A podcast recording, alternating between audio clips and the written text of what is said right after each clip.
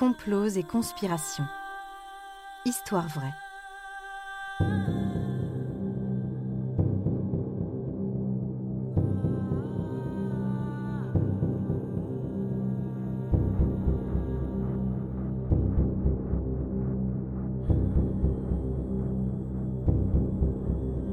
Un programme Studio Minuit. Idée originale John Mack. Musique David Rampillon. Narration Leilani Lémé. Enregistrement et montage Patrick Martinez-Bourna. L'opération Condor.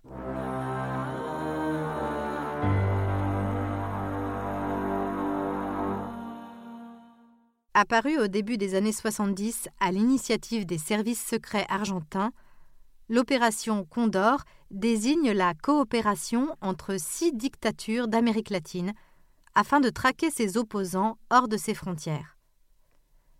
L'Argentine de Georges Rafael Videla, le Chili d'Augusto Pinochet, le Pérou d'Alfredo Stroessner, le Paraguay de Hugo Banzer, le Brésil d'Ernesto Gesell et l'Uruguay de Juan Bordaberry composent ce plan de terreur qui traumatisa le continent durant des années.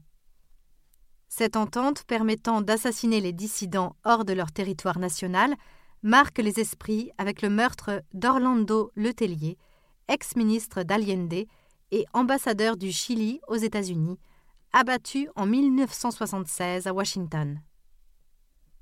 Pourtant, L'opération Condor est une conspiration de plus large ampleur et à la violence inouïe, et ce, sous le regard complice des États-Unis.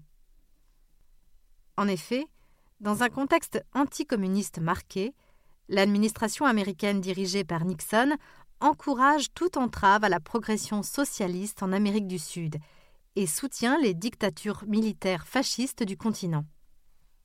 Henry Kissinger, secrétaire d'État sous Nixon puis Ford, admettra que les États-Unis étaient au courant des activités de l'opération Condor et ont laissé faire. Mais des enquêtes ont ensuite révélé que la CIA a eu plus qu'un rôle passif. Au-delà d'une carte blanche, le pays a fourni une aide indirecte pour la tenue des exactions. Ainsi, le New York Times publie en 2001 un document de la CIA de 1978 envoyé par l'ambassadeur américain au Paraguay qui suggère que la communication des chefs de service d'espionnage des pays membres du plan Condor transitait par un centre de communication américain. De plus, il est avéré que la police secrète de Pinochet a reçu un versement de la CIA tandis qu'un agent du FBI a collaboré avec la dictature argentine lors d'interrogatoires au Paraguay. Cependant, la complaisance et la complicité des puissances occidentales traversent l'Atlantique. Les dictatures sud-américaines ont en effet trouvé un certain écho auprès des mouvements néofascistes européens, italiens, allemands, espagnols, mais aussi français, avec par exemple l'accueil d'anciens membres de l'OAS.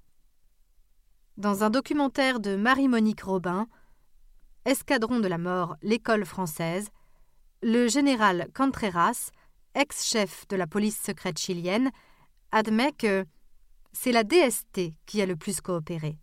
C'était un service de renseignement ami.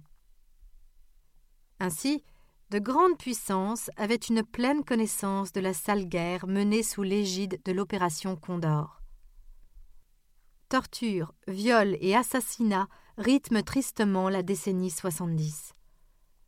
Les services des forces armées argentines, chiliennes et uruguayennes s'inspirent notamment d'une pratique de l'armée française en Indochine et en Algérie et mettent en place des vols de la mort, consistant à lâcher dans l'océan des opposants depuis un avion ou un hélicoptère.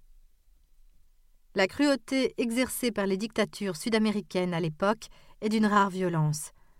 Parmi les victimes de vols de la mort, on retrouve notamment des membres de l'Association des maires de la place de Mai, fondée à Buenos Aires en 1977, pour tenter de retrouver les enfants et petits-enfants enlevés pendant la répression. Leur lutte aura permis d'identifier une partie des 500 enfants enlevés ou nés en détention durant la période militaire et clandestinement adoptés par les familles des militaires, policiers ou de proches du pouvoir. On estime à plus de 30 000 le nombre total de victimes politiques des différentes dictatures, dont près de 400 dans le cadre du plan Condor. Pourtant, les responsables de l'époque ont presque tous profité d'une immunité conférée par les régimes militaires avant leur chute et en partie conservée par les gouvernements suivants. La quête de justice trouva un écho en Europe dans les années 90, et il faut attendre la fin des années 2010 pour avoir la condamnation d'une vingtaine de responsables, principalement argentins. On peut légitimement estimer que la justice s'est montrée défaillante jusqu'à présent, puisque de nombreux responsables sont décédés sans avoir eu à rendre de compte pour leurs crimes, certains ayant même conservé des postes dans leurs armées respectives lors des transitions démocratiques, tandis que d'autres ont fui à l'étranger. Quant à la liberté d'action accordée par les puissances occidentales, les États-Unis en tête, elle n'aura pas non plus engagé de répercussions pénales.